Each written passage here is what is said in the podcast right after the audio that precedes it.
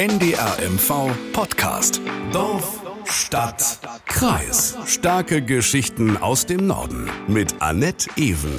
Ja, und heute mit einer Jubiläumsfolge, also einer Geburtstagsfolge, denn der NDR in Mecklenburg-Vorpommern wird 30 Jahre alt. Es ist 6 Uhr. RMV Nachrichten.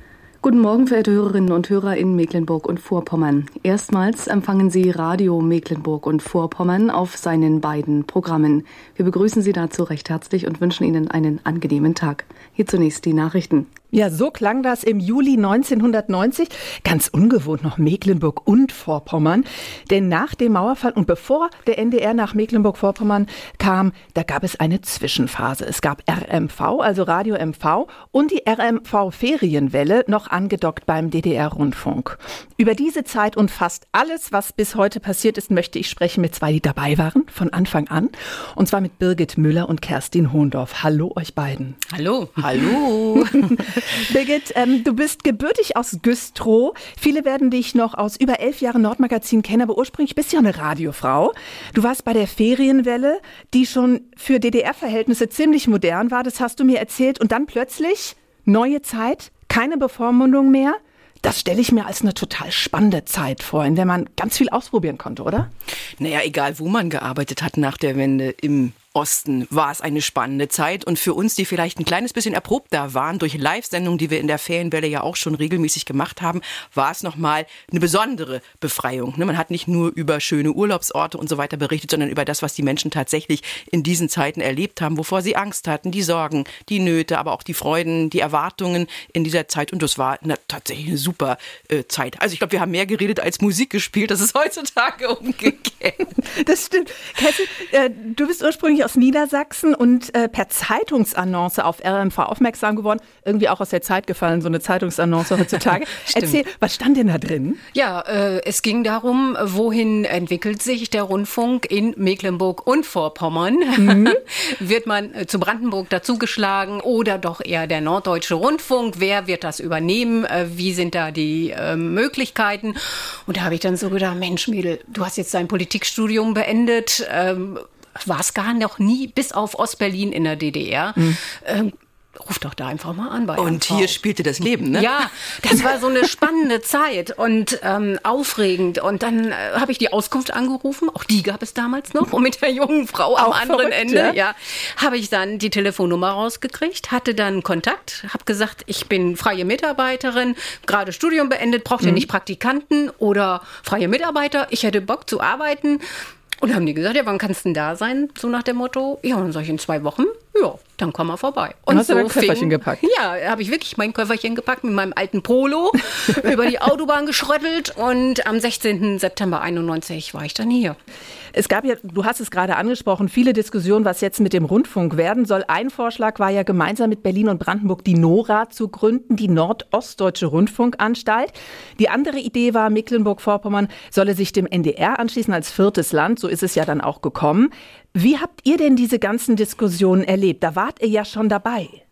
Mm, ich habe mich eigentlich ehrlich gesagt gefreut, äh, dass die Option NDR im Raum stand. Ja. Ich glaube auch, dass tatsächlich die meisten Leute hier sich mehr als Norddeutsche, denn in dem Moment als Ostdeutsche fühlen wollten und gefühlt haben. Mhm. Und wir hätten tatsächlich eine Chance verschenkt, aus alten und einem neuen Bundesland etwas vollkommen Neues zu machen. Und meine Vorbilder, muss ich mal so sagen, ähm, was so das Radiogeschehen anbelangt, ne, wir haben ja gesagt, ich komme vom Hörfunk, mhm. die kamen tatsächlich vom NDR. Also zum Beispiel Carlo von Tiedemann, das war ein Typ, da habe ich gedacht, boah, geil, wenn ich mit dem mal zusammenarbeiten kann, das wäre ja Hammer. Hat's ne? geklappt? Natürlich, ich war seine Partnerin bei der Schaubude mehrfach Na, in Mecklenburg-Vorpommern. Er wollte mich heiraten, hat er zumindest gesagt. Ich, es ist zum Glück nichts geworden, aber war eine spannende Zeit, ja. Und also mein Herz schlug tatsächlich für den NDR, aber ja. vor allem auch aus diesem Grund, dass ich gesagt habe, da gibt es schon eine Menge an Erfahrungen, von mhm. denen wir lernen können. Und da gibt es Kollegen, die vielleicht einen Ticken anders denken und arbeiten, als wir es hier gewohnt sind und die aber neugierig, siehe Kerstin, ähm, darauf sind, genau mhm. auch mal mit uns genau so zu denken und arbeiten, wie wir es gewohnt sind. Und daraus kann eine tolle Mischung werden. Und ist ich ja glaube, das ist gelungen. Ne? Ja, finde ich auch. Und ich muss sagen, ich bin ja gebürtige Niedersächsin und war sowieso immer norddeutsch, muss ich sagen. Ja. Fühlte mich auch immer dem Norddeutschen sehr verbunden. Habe auch beim NDR während meines Studiums schon als freie Mitarbeiterin gejobbt, gearbeitet. Und ähm, hier im Haus in Schwerin, als ich dann da war, äh, hatte ich ganz andere Probleme, muss ich ganz ehrlich sagen. Um Welche mich, äh, denn? Ja, zum Beispiel, dass ich ganz viel lernen musste. Ich musste auch äh, lernen zu schneiden, die Bänder. Ja. Heute mhm. ist das ja alles digital. Damals genau. hatten wir aber noch Bänder und man musste dann wie ein DJ ne, an der Bandmaschine stehen und schneiden, das durften wir in Niedersachsen nicht. Das Siehst haben dann du, ich habe das, in, ja. ich hab das in meiner Ausbildung gelernt nee, und bei uns hieß das nee. nicht schneiden, sondern köttern. Ja. Das Wort gibt es, Köttern, das gibt es, glaube ich, nur im Osten. Noch? Ja, ja, ja. Das Die Kötterschein habe ich gemacht. Köttel, aber Und es gab natürlich unglaublich viele Themen, von denen ich überhaupt keine Ahnung hatte. Ne? Was ist ein Fünfjahresplan? Ja? Wie funktioniert hm. eine LPG oder wie funktionierte sie? Keine Ahnung. Aber äh, du wurdest hingeschickt, berichte mal, mach guck mal. mal. mach mal, komm mal zurück und hm. wir gucken mal, was wir draus machen. Ne? Und das war wirklich eine Herausforderung. Und deswegen hatte ich äh, damit, muss ich sagen, äh, wenig Kontakt mit diesem Thema. Mhm. Wie lange haben die Leute dich gefragt, wo du herkommst? Also ich finde, das war ja so eine hm, Frage am ja. Anfang. Ne? Sie arbeiten für den NDR, ja. in Ordnung. Und wo kommen Sie her? Äh, gar nicht so lange. Ich glaube nämlich, ja, es gab natürlich Ressentiments, Wessis, Ossis und so ja, weiter, genau. aber ich glaube einfach, es war die Art, wie man auf die Leute zugegangen mhm. ist. Wenn ich das Beispiel LPG nehme, ich war am Klützer Winkel, da war ein Wiedereinrichter und ich habe nichts verstanden, was da erzählt wurde. Ein Wiedereinrichter? Ja, ja, der hatte ähm, praktisch das wieder gekauft, dieses Grundstück, die ja. Kühe, den Hof und so weiter und hat wieder von vorne angefangen, von der LPG abgekauft, von, ich weiß nicht von wem. Es war wirklich ein Buch mit sieben Siegeln für mich. Das glaube ich. Und irgendwann bin ich hingegangen zum Bauern und habe gesagt, ich verstehe das alles nicht. Wollen wir uns nicht mal in Ruhe hinsetzen und mal darüber reden? Und dann saßen wir wirklich in der Küche am Kaffeetisch und ich kriegte dann Kaffee und ein Korn und dann haben wir wirklich geschnackt. Ne? Bin ganz spät von dem Hof weg, habe die mhm. ganze Nacht durchgearbeitet und morgens im Frühprogramm lief dann mein Beitrag über diesen ersten Wiedereinrichter im Klützerwinkel. Das werde ich nie vergessen. Total tolle Leute. Und wenn man sagt, ich weiß es nicht, erklär es mir doch. Ich komme eben aus Niedersachsen, aus dem ja. Westen dann war das okay. Dann wurde man angenommen. Und heißt, die haben euch wirklich äh, mit offenen Armen empfangen, die, die Leute, weil ich kann mir vorstellen, ich meine, es war ja eigentlich ein Westsender. Man hätte ja. ja auch die Idee haben können, na, jetzt kommen die aus dem Wessi und erzählen uns, wie es geht. Hm. Ich glaube, das ging wirklich, es hatte wirklich damit zu tun, ja. wie man auftrat. Glaube ich auch. Die Themen, die bearbeitet wurden, das waren ja tatsächlich Themen, die die Leute hier interessiert hm. haben. Ja. Das, äh, da konntest du ja nichts von irgendwoher importieren oder weiß ich wie auch immer. Ich glaube, es ging wirklich um die Haltung und in den NDR wurde extrem viel Vertrauen gesetzt. Also mhm. ich kann mich noch erinnern, ich habe ja nachher relativ schnell zum Fernsehen gewechselt und wenn man dann ein Problem, einen Beitrag machen wollte, der tatsächlich irgendein Problem hatte und man rief an bei der Stelle, die das Problem verursacht wenn sie ein Telefon hat, ne, wenn sie ein Telefon hatten, genau. Oder man fuhr vorbei und sagte, äh, ich komme vom NDR dann ja. war das vom Prinzip her so eine Institution, dass sich manche Probleme schon vor Ausstrahlung des Beitrages ähm, erledigt hatten, mhm.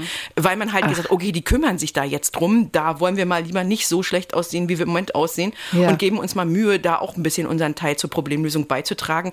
War natürlich schön für denjenigen, über den wir eigentlich berichten wollten und der das Problem hatte. Schlecht für den Beitrag, weil konnte man wegschmeißen, war kein Problem mehr. Ne? Also der NDR hatte schon, glaube ich, einen hohen Vertrauensbeweis und es hat immer mit handelnden Personen zu tun, da bin mhm. ich auch auch jetzt noch überzeugt und mit, mit Zuhören, mit offen auf die Leute ja. zugehen, mit, mit tatsächlich, ähm, ja, sich interessieren und nicht nur hinfahren, abarbeiten und wieder wegfahren. Und das ist ja auch der Vorteil von Regionalsendern. Wir können und wollen auch nicht wieder wegfahren, sondern Nein. wir bleiben hier und hm. sind hier und arbeiten hier. Und das gutieren die Leute. Von Anfang an haben sie das eigentlich gemacht. Hm.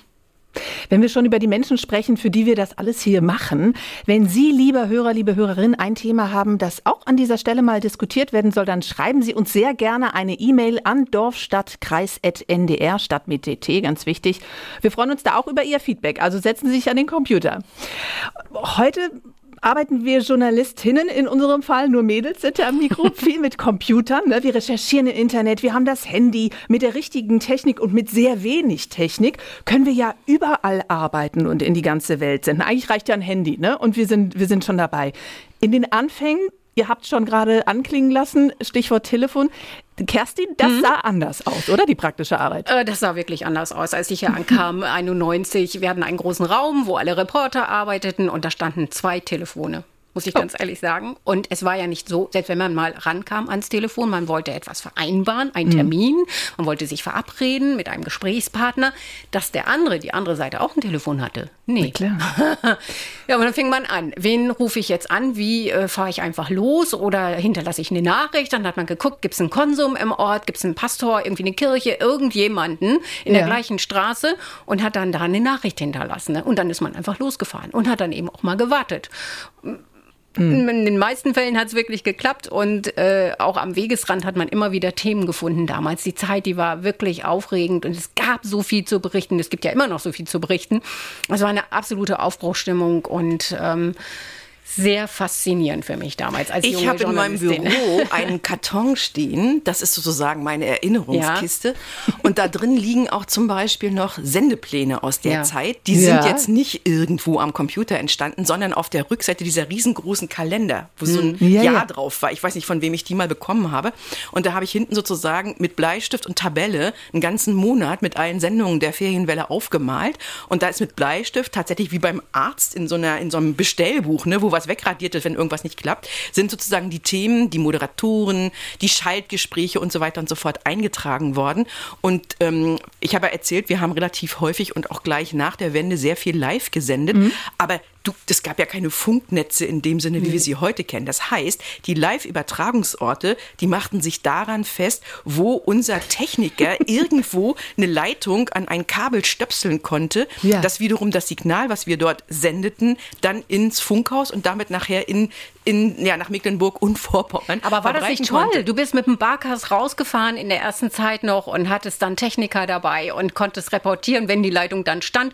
Die Jungs haben sich darum gekümmert. Du warst da für das Mikrofon, für deine Gesprächspartner, konntest reportieren und es hat auch immer geklappt. Wenn die Jungs gesagt haben, Cassie, nicht aufregen, nicht aufregen, wir kriegen das hin, wir kriegen Ich, ich sage, wir haben nur noch eine Viertelstunde da hätte ich mich schon Sendung, ne? Ja, und, und äh, man ist ja auch aufgeregt, klar, mhm. heute noch, wenn man live drauf ist, das ist so.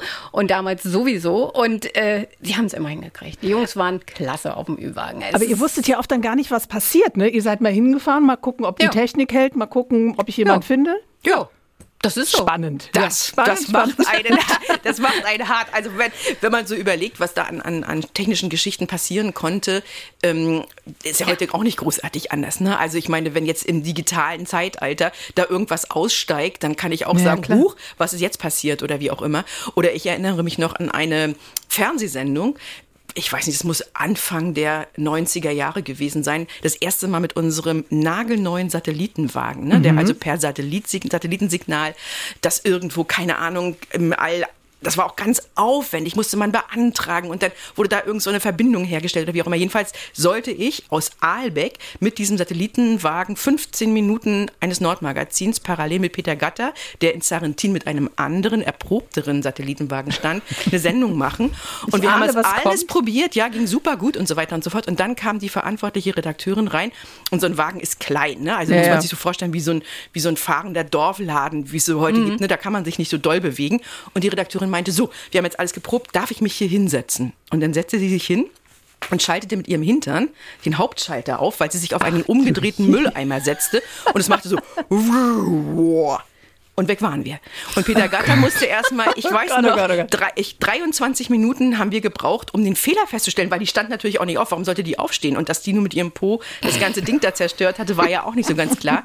So, und nach 23 Minuten hatten wir das Ganze wieder aufgebaut das Satellitensignal wiederhergestellt. Ich war auf Sendung und ich habe in den verbliebenen sieben Minuten alles aufgeholt, was ich vorher verfasst Das kann ich mir bei dir sehr gut genau. vorstellen. Und Peter Gatter, ich habe das jetzt noch mal gesehen, weil wir haben jetzt ein paar Mal Sachen so rausgeholt, die da passiert sind. Ja. Der ist so fertig gewesen, weil der wirklich nicht zu Wort kam, kann man sich bei mir nicht vorstellen. Nein. Der zog seine Sachen aus und sprang einfach hinter sich ins Wasser und ging, weil er dachte, es bringt jetzt sowieso Ach, nichts mehr. Ja, also aus heutiger Sicht lacht man sich kaputt, aber das hatte auch mit Technik, neuer Technik zu tun. Du, ich habe eine Zahl gesehen, 1992 gab es 500 Sendeausfälle, das kann man sich heute gar nicht mehr vorstellen. Ja, ständig, ja. ständig passierte irgendwas. Wir haben ja auch 365 Tage im Jahr gesendet. Ich finde, das geht doch noch, oder? Ja. Ist weniger geworden, was ich ganz gut finde, die Zahl. Ähm, Birgit, inwiefern äh, war die Arbeit denn anders? DDR-Radio und, und NDR, wenn du das vergleichst? Naja, du hast es ja schon angesprochen, ne? die Kontrolle war natürlich mhm. eine ganz andere. Ähm, Live-Sendungen waren eher sehr überschaubar. Gesprächspartner, die man live hatte, die waren schon im Vorfeld beguckt worden. Okay. Kann es sein, dass die plötzlich etwas sagen, was nicht gewünscht ist? Äh, die Texte sind sehr, sehr, sehr streng abgenommen worden. Und äh, das ist natürlich ein totaler Unterschied. Die Themen wurden auch ganz anders äh, festgelegt. Also es ich, waren auch andere Themen. Richtig, muss man auch wirklich richtig, Aber hast ne? du die selber festgelegt? Also konntest du auch sagen, ich würde gerne das und das machen? Ja, das, das konnte schon. man schon, aber man musste das dann verteidigen und es musste dann schon auch so ein bisschen in die Linie ähm, des jeweiligen Senders passen. Das mhm. war schon ein Unterschied. Ne? Und das war für uns auch, das muss ich auch sagen, eine große Herausforderung, plötzlich nicht mehr diese Schere im Kopf zu haben und ja, nicht mehr diesen ich. Druck zu spüren, da guckt jetzt jemand, trau dich was. Und gerade so in der ersten Zeit, in dieser RMV-Zeit, kann ich mich noch erinnern, haben wir stundenlange Sendungen äh, moderiert zu Themen, von denen wir ehrlich gesagt auch keine Ahnung hatten. Also es ging ja zum Beispiel, ich habe der, der, Sender Rostock, das war ja mein Heimatsender mhm. zuerst, die Ferienwelle war da auch angesiedelt. Ähm, da ging es zum Beispiel um Reisefreiheit. Ne? Also wir fahren jetzt mit einer Fähre von Rostock nach Geza. Was brauche ich denn dafür im November 89? Ja, was weiß denn ich? Das wusste da kaum Pulli einer. Auf jeden ne? Fall. So, also ja, das war wahrscheinlich eine schöne warme, ein bisschen heißen Tee, obwohl den gab es da auf der Fähre dann auch für, für äh, ostdeutsche Reisende oder wie auch immer. Solche Geschichten. Ne? Was mache ich überhaupt mit einer Steuererklärung? Ich habe meine ins Schubfach gepackt die ersten fünf Jahre, weil ich dachte, ich habe doch schon Steuern Steuern bezahlt. Also ja. all so ein Kram. Man war häufig wirklich als Reporter, auch als Live-Moderator, ich sag mal, nicht viel klüger man tat manchmal so. Ja. Das ist die Kompetenz, Vortäuschungskompetenz, so nenne ich das immer. So tun, als ob. Aber wir hatten ja grandiose Service-Schwerpunkte mhm. und Sendungen dazu zu allen möglichen Bereichen. Und ich glaube, das hat auch, das ist auch gut angekommen in den ersten Jahren, muss man wirklich sagen. Die Leute waren wissbegierig, wollten mhm. lernen, wollten klarkommen im neuen System. Und ich muss bis heute den Hut davor ziehen, dass das alles äh, kapiert wurde. Unser Sozialversicherungssystem und so weiter und so weiter. Wie kom äh, und kompliziert, ja. kompliziert. Und auch ich, das muss ich auch dazu sagen, ich bin ja da groß geworden drin in dem System, wusste das nicht im Detail, wie das alles mhm. funktioniert. Man war krankenversichert über die Eltern zunächst, ne? man und hat fertig, studiert ja, und fertig, genau. lief ja alles. Mhm. Ne? Jetzt musste ich das auch hinterfragen. Und wie geht das genau im Detail? Ne? Mhm. Also es war auch für mich eine große, große Lernphase die ersten Jahre hier. Und ich kann mich noch mhm. erinnern, da gab es doch die Zeiten der ersten Gewinnspiele ne? und der ersten Höreraktionen. Ja. Aber mach mal eine, wenn keiner ein Telefon hat. Das heißt, du hast dann manchmal irgendwann, keiner rief an. Dann per Postkarte oder wie lief das dann? Naja, nee, aber so eine, so eine Live-Aktion konntest du ja nicht mit Postkarte ja, großartig machen. Ne? Und ich weiß, wenn wir dann manchmal, wir haben einen dran, wir haben einen dran, komm, schalt ihn rein, yeah. Das war wahrscheinlich dann so. immer derselbe, ne? weil Nein. der eine mit dem Telefon immer anrief. Nein, wir haben das tatsächlich aufgeschrieben, damit es nicht passierte. Ah, okay. Das hat sich nachher relativ schnell ja. verbessert. Aber die erste Zeit, wo wir sagen, yeah, wir können jetzt auch so eine Gewinnsache machen. Ein Hörer, ein echter Hörer, der ruft an. Und es klingt auch noch so, als man das senden kann. Nicht so verknackt und verrauscht, ja. sondern es ja, geht. Ja, klar. Birgit, du aus dem Osten, Kerstin aus dem Westen, wir haben es ähm, schon ein bisschen angesprochen, die Unterschiede bei den Leuten. Aber wie war das denn unter euch Kollegen? Also hat man das da auch gemerkt? Vielleicht eine unterschiedliche Herangehensweise an Themen? Äh, ich sage jetzt mal vom Mitmenschlichen oder Zwischenmenschlichen ähm, hat man gesagt, alle wussten ja, wo man herkommt. Mhm. Und dann hat man einfach gefragt, was hast denn du so gemacht bislang? Und offen und ehrlich mit den ja. Kollegen umgehen, das ist heute immer noch mein Motto. Und dann hat das auch geklappt. Natürlich gab es auch hier und da besser Wessis, ne? Oder die mm. ewig gestrigen, das sind jetzt wirklich so Schlagworte, Klischees, Klischees ne? Natürlich gab es das auch, ne? Aber das hat sich mit der Zeit wirklich alles aufgelöst, denke ich. Also ich, ich habe keine Ressentiments persönlich gespürt. Du, Birgit? Nee, ich glaube, es hing auch wirklich an den Leuten. Habe ich ne? dich unterdrückt? Nein, nein, nein hast du um Gottes also Ich glaube, mich zu unterdrücken ist auch nicht so einfach.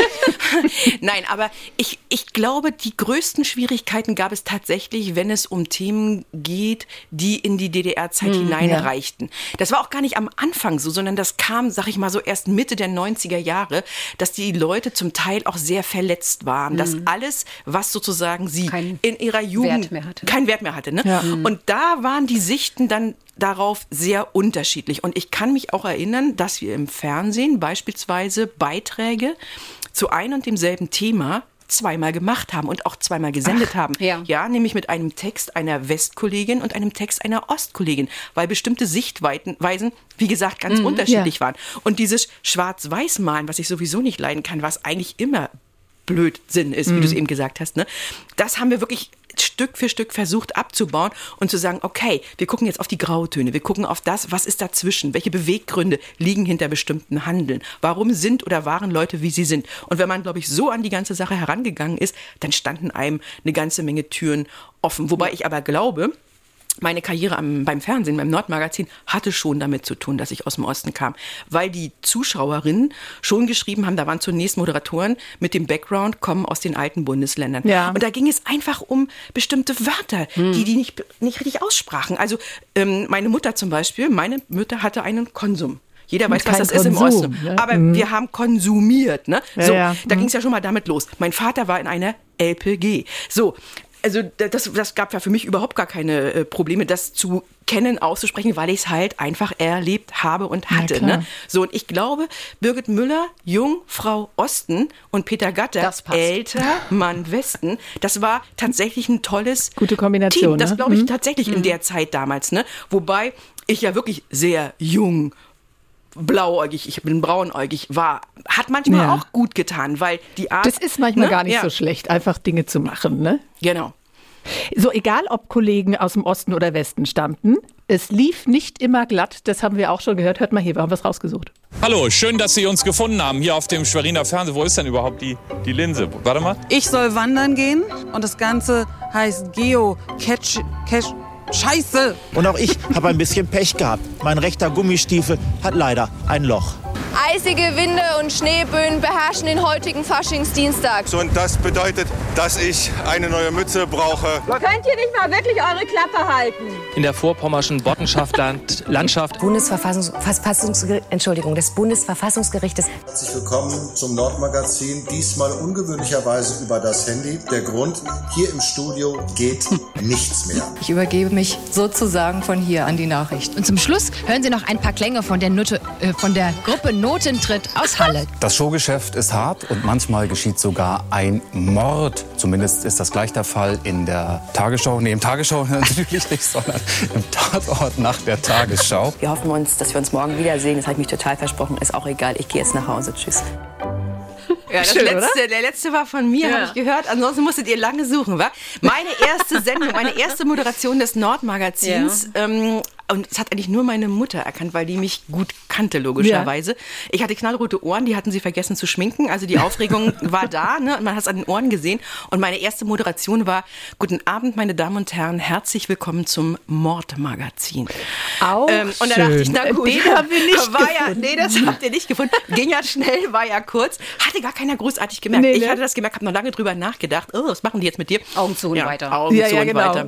Einfach, einfach durchziehen. Mhm. Wenn Sie, liebe Hörer, liebe Hörerinnen, äh, Bilder sehen möchten zu den vielen Geschichten, die wir jetzt erzählen, dann ähm, schauen Sie sich mal den Film an von unserer Kollegin Caroline Kock. Vier Länder, ein Sender heißt der. Den finden Sie in der ARD-Mediathek.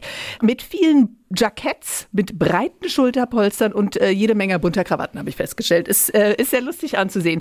Ähm, Birgit, was war dein erster Beitrag beim NDR? Kannst du das überhaupt sagen? Es war ja so fließend dann, ne? Also ich kann mich noch an den ersten Fernsehbeitrag erinnern. Ähm, und da war ich ja sozusagen auch noch Lehrling. Ne? Ich bin ja eigentlich gelernte Radiofrau und bin dann mitgeschickt worden mit unserer Kollegin Andrea Hase. Die gibt's immer noch, wenn Sie mal gucken, ne? Bericht Andrea ja. Hase.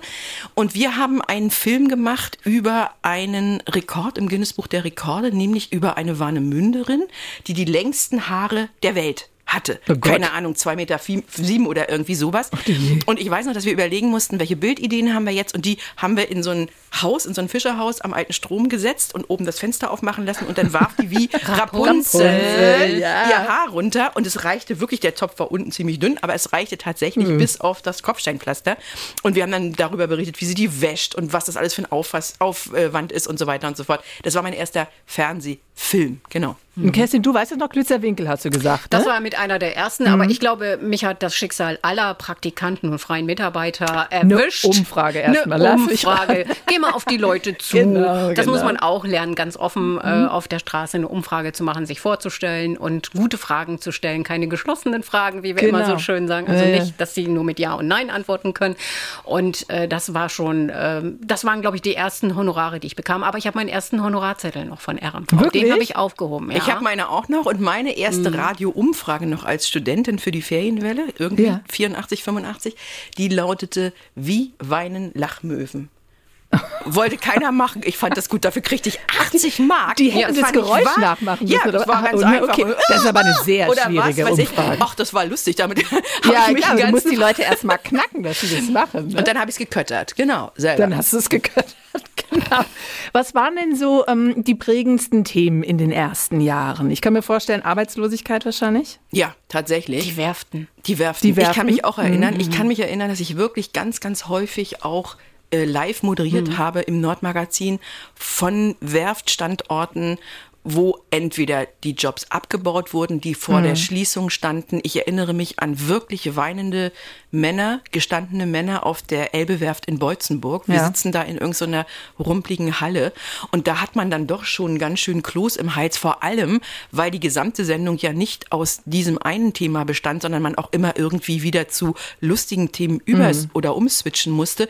Das hat einen schon sehr belastet. Ne? Also das, das waren so die ersten Geschichten. Dann auch so die diese extrem vielen Unfälle mhm. auf den Straßen in Mecklenburg-Vorpommern. Wirklich? Ja. Weil die also, so schlecht waren? Oder weil nicht? die schlecht waren, weil die Autos, Autos, plötzlich so schnell mhm. waren, weil Ach jeder so. eins hatte, weil der Verkehr extrem zugenommen hatte. Ja, und vor allem waren das tatsächlich sehr, sehr viele junge Unfalltote. Und ich kann mich erinnern, ich hatte auch mal verwaiste Eltern im Studio über oh so Gott. einen Verein. Das war wirklich, also es gab wirklich tragische Geschichten, aber das, das merkt man sich bis heute, glaube ich. Ne? Und das macht einen auch demütig und dankbar für all die tollen Sachen, die man in diesen 30 Jahren erleben konnte. Und wenn dann zum Beispiel mal das Gegenteil stattfand, nämlich eine, eine, einen Stapellauf in, in einer Werft oder eine Neuorientierung oder eine Schiffsüberführung mhm. oder wie auch immer, von der wir ja auch berichtet hatten, dann hatte man diese alten Bilder noch im Kopf und hat aber so das Gefühl gehabt, ja, es geht vorwärts, nicht so schnell, wie man erwartet ja. hatte, aber es geht voran und du darfst darüber berichten. Mhm. Kerstin, was sind so Sachen, wo du dachtest, auch schon wieder? Die auch ganzen, im positiven Sinne vielleicht? Na, erstmal im negativen Sinne, diese Firmen, die alle geschlossen wurden mhm. und die Leute, die wirklich auf der Straße standen und dann wirklich äh, ein bisschen Arbeitslosengeld bekamen und dann kam ja dann irgendwann Hartz IV und oh, das war wirklich furchtbar. Die verwaisten Dörfer sind mir noch so in mhm. Erinnerung. Es gibt ja immer noch welche, gerade so ähm, Richtung Vorpommern, ähm, viele junge Leute, die einfach weggegangen sind, die der Arbeit hinterhergegangen sind ja. und die Alten, sag ich jetzt mal in Anführungsstrichen, sind zurückgeblieben. Das fand ich ganz schrecklich. Das war, das fand ich sehr deprimierend zum Teil, diese, diese Ortschaften zu sehen. Das tat weh. Das tat wirklich ja. weh. Ne? Das waren wirklich so Momente. Ähm, ganz schöne Sachen habe ich erlebt mit meinen Hörern und meinen Hörerinnen. Wir haben äh, Serien gehabt im Programm hier bei NDR1 Radio MV. Wir haben gebacken mit unseren Hörerinnen und Marmelade gekocht, was heute wieder total in ist. Stimmt, das haben wir damals ja. schon gemacht. Und äh, das sind wirklich so schöne Erinnerungen. Wir hatten auch so ein Ombudsverfahren äh, mhm. bei NDR1 Radio MV. Also man hatte ein Problem, man konnte sich an uns wenden und wir haben Ach. dann vermittelt. Ja. Und äh, ich kann mich noch äh, an eine Begegnung erinnern in Neubrandenburg. Dann ging es darum, dass die äh, Bürgersteige so schlecht waren ja. und äh, Blinde wirklich Probleme hatten dadurch, ne? Stolperfallen, sag mhm. ich jetzt mal und äh, vor Ort Begehung und Bürgermeister und äh, die Hörerin, die uns angeschrieben hatte. Und dann sage ich als Live-Reporterin, man sieht doch das Problem.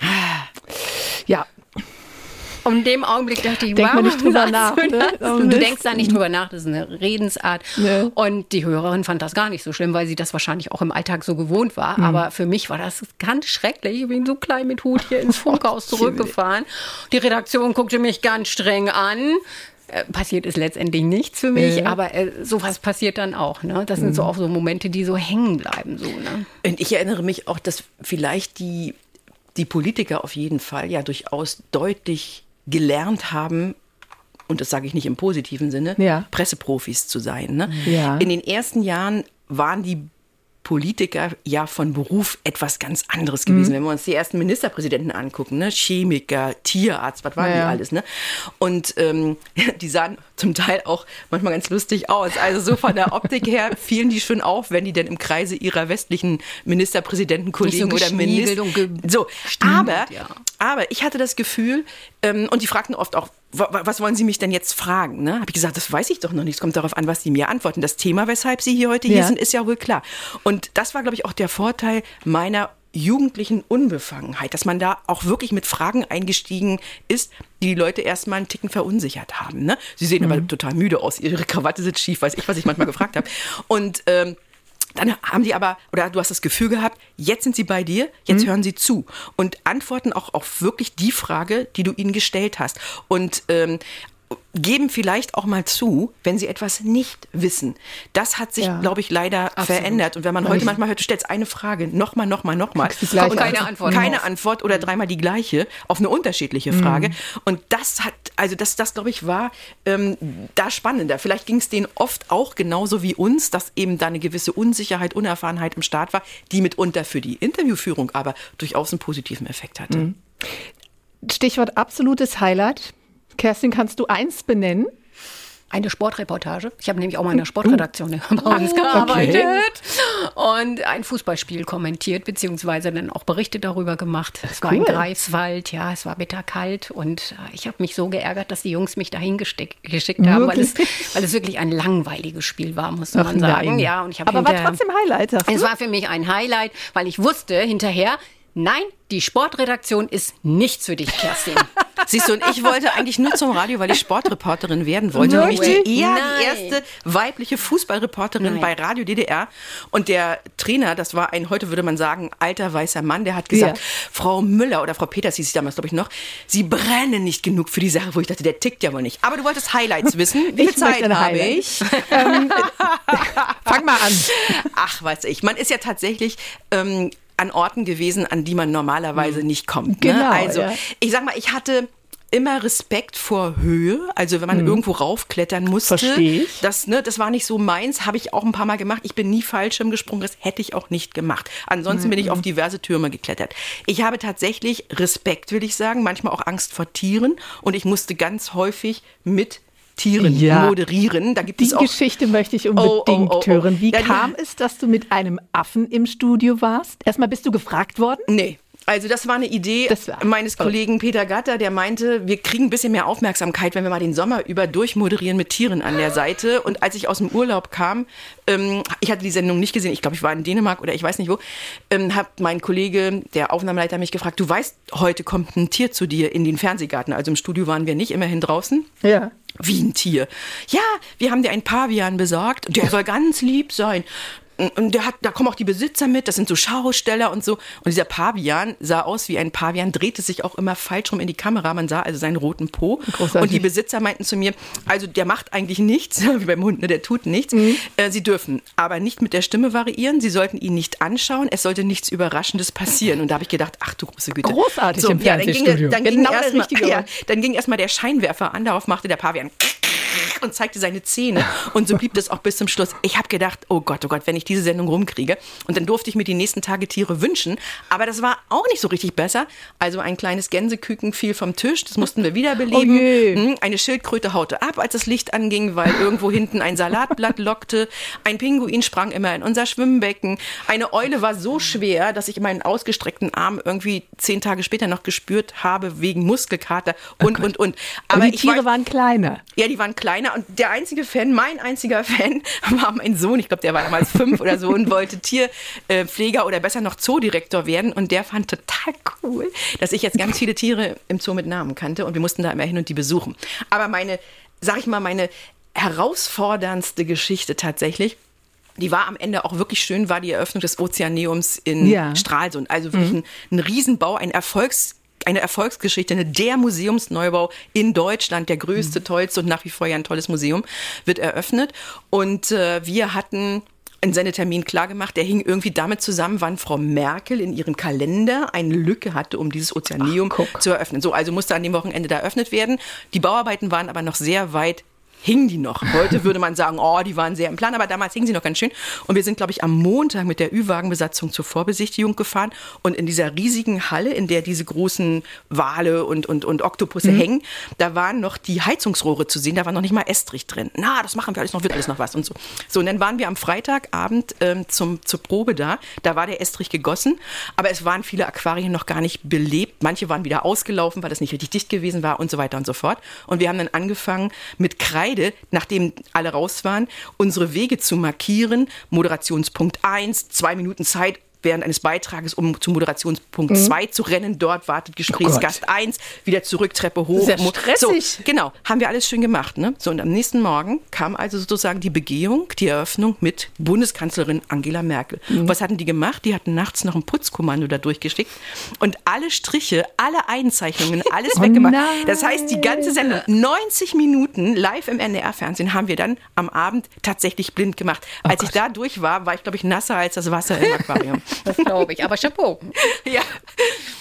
Wenn wir über 30 Jahre NDR in Mecklenburg-Vorpommern reden, ähm, dann müssen wir auch ähm, ernste Töne anschlagen mit Blick auf die aktuellen Schlagzeilen aus Hamburg und aus Kiel. Da geht es um die Vorwürfe von Vetternwirtschaft und Einflussnahme auf politische Berichterstattung. Wir müssen also auch ein bisschen kritisch über uns sprechen. Ich frage euch jetzt nach eurer persönlichen Meinung, ne? also ähm, dass das mal ganz klar benannt ist. Kerstin, braucht es den öffentlich-rechtlichen Rundfunk noch? Ja, absolut.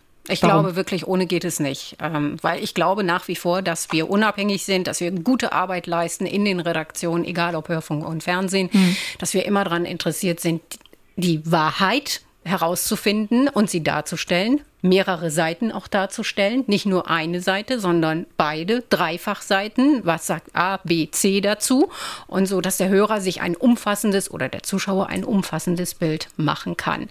Also ich glaube, der öffentlich-rechtliche Rundfunk, das öffentlich-rechtliche Fernsehen hat nach wie vor eine absolute Berechtigung. Und ich kann mich erinnern, ich weiß, was es heißt, nicht unabhängig zu sein, nämlich mhm. abhängig zu sein. Ich habe also sozusagen auch Staatsrundfunk, den richtigen, miterlebt. Und wir haben ja schon am Anfang darüber gesprochen, was es plötzlich bedeutete, frei, nah, ehrlich, ja. gut recherchiert zu berichten. Fehler, die passieren und die passiert sind, die müssen vernünftig aufgearbeitet werden und sie müssen uns wirklich anregen, darüber nachzudenken, zu schauen, was ist am öffentlich-rechtlichen Rundfunk wertvoll, weshalb lieben die Leute ihn, weshalb sind sie bereit, für ihn zu zahlen und wo müssen wir uns vielleicht mitunter auch bewegen. Mhm. Das, glaube ich, ist ganz wichtig. Ne? Aus Fehlern lernen, mhm. diese Chance nutzen, um zu diskutieren, um mit Leuten ins Gespräch zu kommen. Ich war beispielsweise jetzt vergangene Woche mit einem NDR-Dialogbus unterwegs unterwegs auf der ja. Mela. Und da ging es natürlich auch um diese Themen. Aber die Leute haben alle gesagt, ihr Leute, wenn es euch nicht mehr gäbe, das wäre richtig Mist.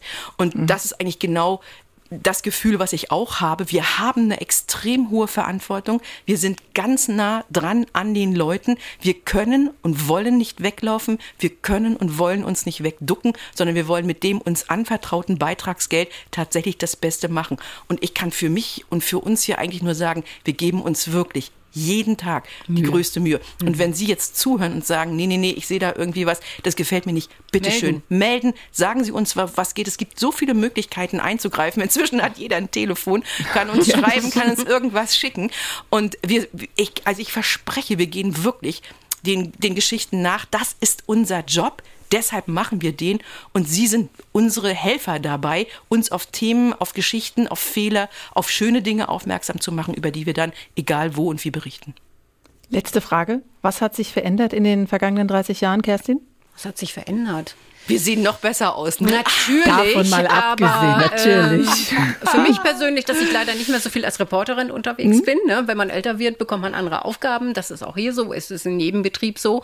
Ähm, das hat sich für mich verändert, aber verändert, also äh, hat sich nichts, denn auch unsere Feiern hier bei uns im Landesfunkhaus werden wieder aufgelegt am Yay. 25. September, unser genau. Geburtstagsfest für alle Hörerinnen und Zuschauer.